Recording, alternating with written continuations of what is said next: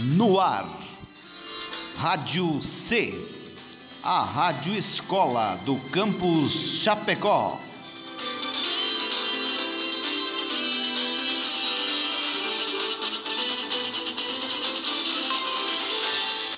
Aviso.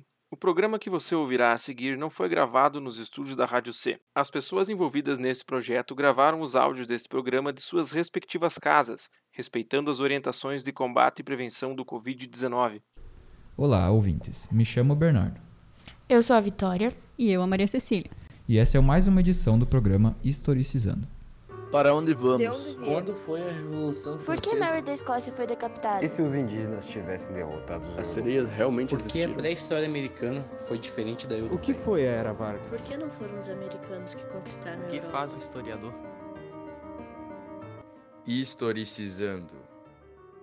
A edição de hoje vai tratar sobre o Império Shimu.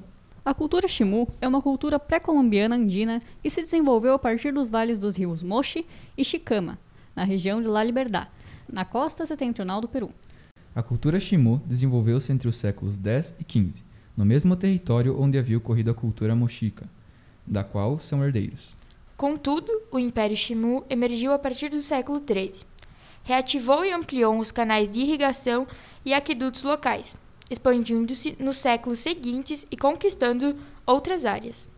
Falando em canais de irrigação, Vitória, os Chimu se destacavam na agricultura utilizando três métodos: ruachaques, ou fazendas submersas, poços para retirada de água parecida com as dos Nazcas e reservatórios para arma- armazenamento de água, que eram importantes devido ao clima árido. Essas mudanças melhoraram a produtividade da terra e possivelmente levaram à criação de um sistema burocrático e hierárquico de governo. E esse sistema continuou até pouco mais da metade do Império, quando se estabeleceu uma rede de lugares que disponibilizaram bens e serviço para o povo. Esse sistema era comandado por soberanos com poder absoluto que se atribuíam origem divina e viviam com muito luxo e refinamento na cidade de Shanshan. Shanshan era a capital planificada dos Chimus, com construções de adobe decoradas com desenhos geométricos e relevos. Possuía cerca de 200 mil habitantes e era toda murada para proteção. A capital Shanshan tinha também uma burocracia devido à rede de informações que a compra de matérias-primas de diversas regiões oferecia. É interessante que as formas de administração e cobrança de tributos organizadas pelos soberanos Chimus influenciaram posteriormente os Incas. Mas Shanshan não era responsável pela sobrevivência de toda a área dominada pelos Chimus. As cidades mais próximas à costa conseguiam mais recursos marinhos, e no interior era mais comum a criação de lhamas e a agricultura. Os Chimus praticavam o artesanato de cerâmica e do tecido. Por mais que o tecido tenha grande variação de cores, a cerâmica é geralmente monocromática. A característica principal é o formato peculiar representado nas esculturas, uma figura humanoide sentada sobre uma garrafa cuboide com um acabamento preto brilhante. Também eram excelentes na metalurgia, praticando forja, fundição, soldagem e laminação de ouro, prata, cobre e bronze. Os artesãos que manipulam esses materiais desempenhavam um papel importante e viviam em cidades na capital, de acordo com sua especialização. Estes trabalhadores não poderiam trocar de emprego e dedicavam suas vidas ao artesanato e ao comércio. Já do ponto de vista religioso, os principais deuses Chimus eram o deus Kon, mediador entre a terra e o céu, Shatai, o deus Sol, Kilapak Hulak, a deusa da lua, que muitos consideravam mais poderosa do que o sol, dado que podia reinar na noite e no dia e era até capaz de cobrir o sol e fazê-lo desaparecer nos eclipses.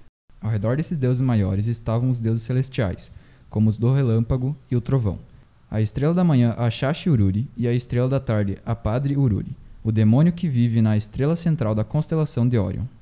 Os Chimus tinham também no seu panteão divindades zoomórficas.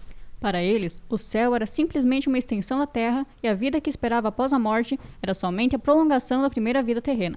Daí a valorização dos antepassados e das múmias.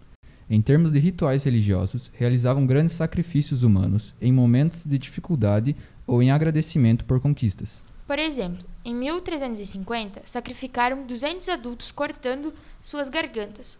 Os corpos foram encontrados com as mãos e os pés atados e os olhos vendados. Já em 1450, sacrificaram 140 crianças com idade entre 5 e 14 anos que tiveram seus corações arrancados junto a 200 lhamas. Um homem e duas mulheres também foram achados nas proximidades, com sinais de ataques de clavas na cabeça. Este sacrifício aconteceu 20 anos antes do fim do Império Shimu, quando eles já estavam em disputas militares contra os Incas. Os Incas vão dominar os Chimus em 1470, submetendo seu povo ao novo império da região andina. Mas isso, Vitória, é assunto para outro programa.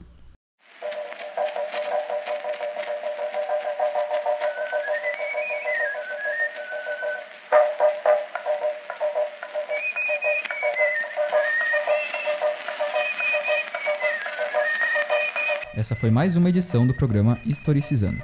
Hoje falamos sobre o Império Chumu. Produção, direção e conteúdo: Felipe Miranda Agni, Fernando Seabra, João Pedro Pereira Senen e professora Emily Lunardi. Gravação, edição e mixagem: Mariana Matoso de Elda. Participação especial: Bernardo Piccoli, Vitória Welter e Maria Cecília Poserbaixo.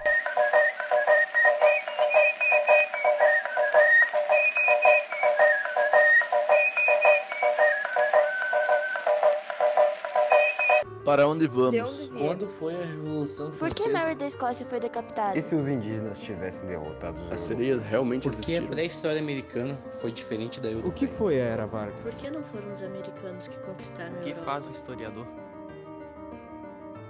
Historicizando.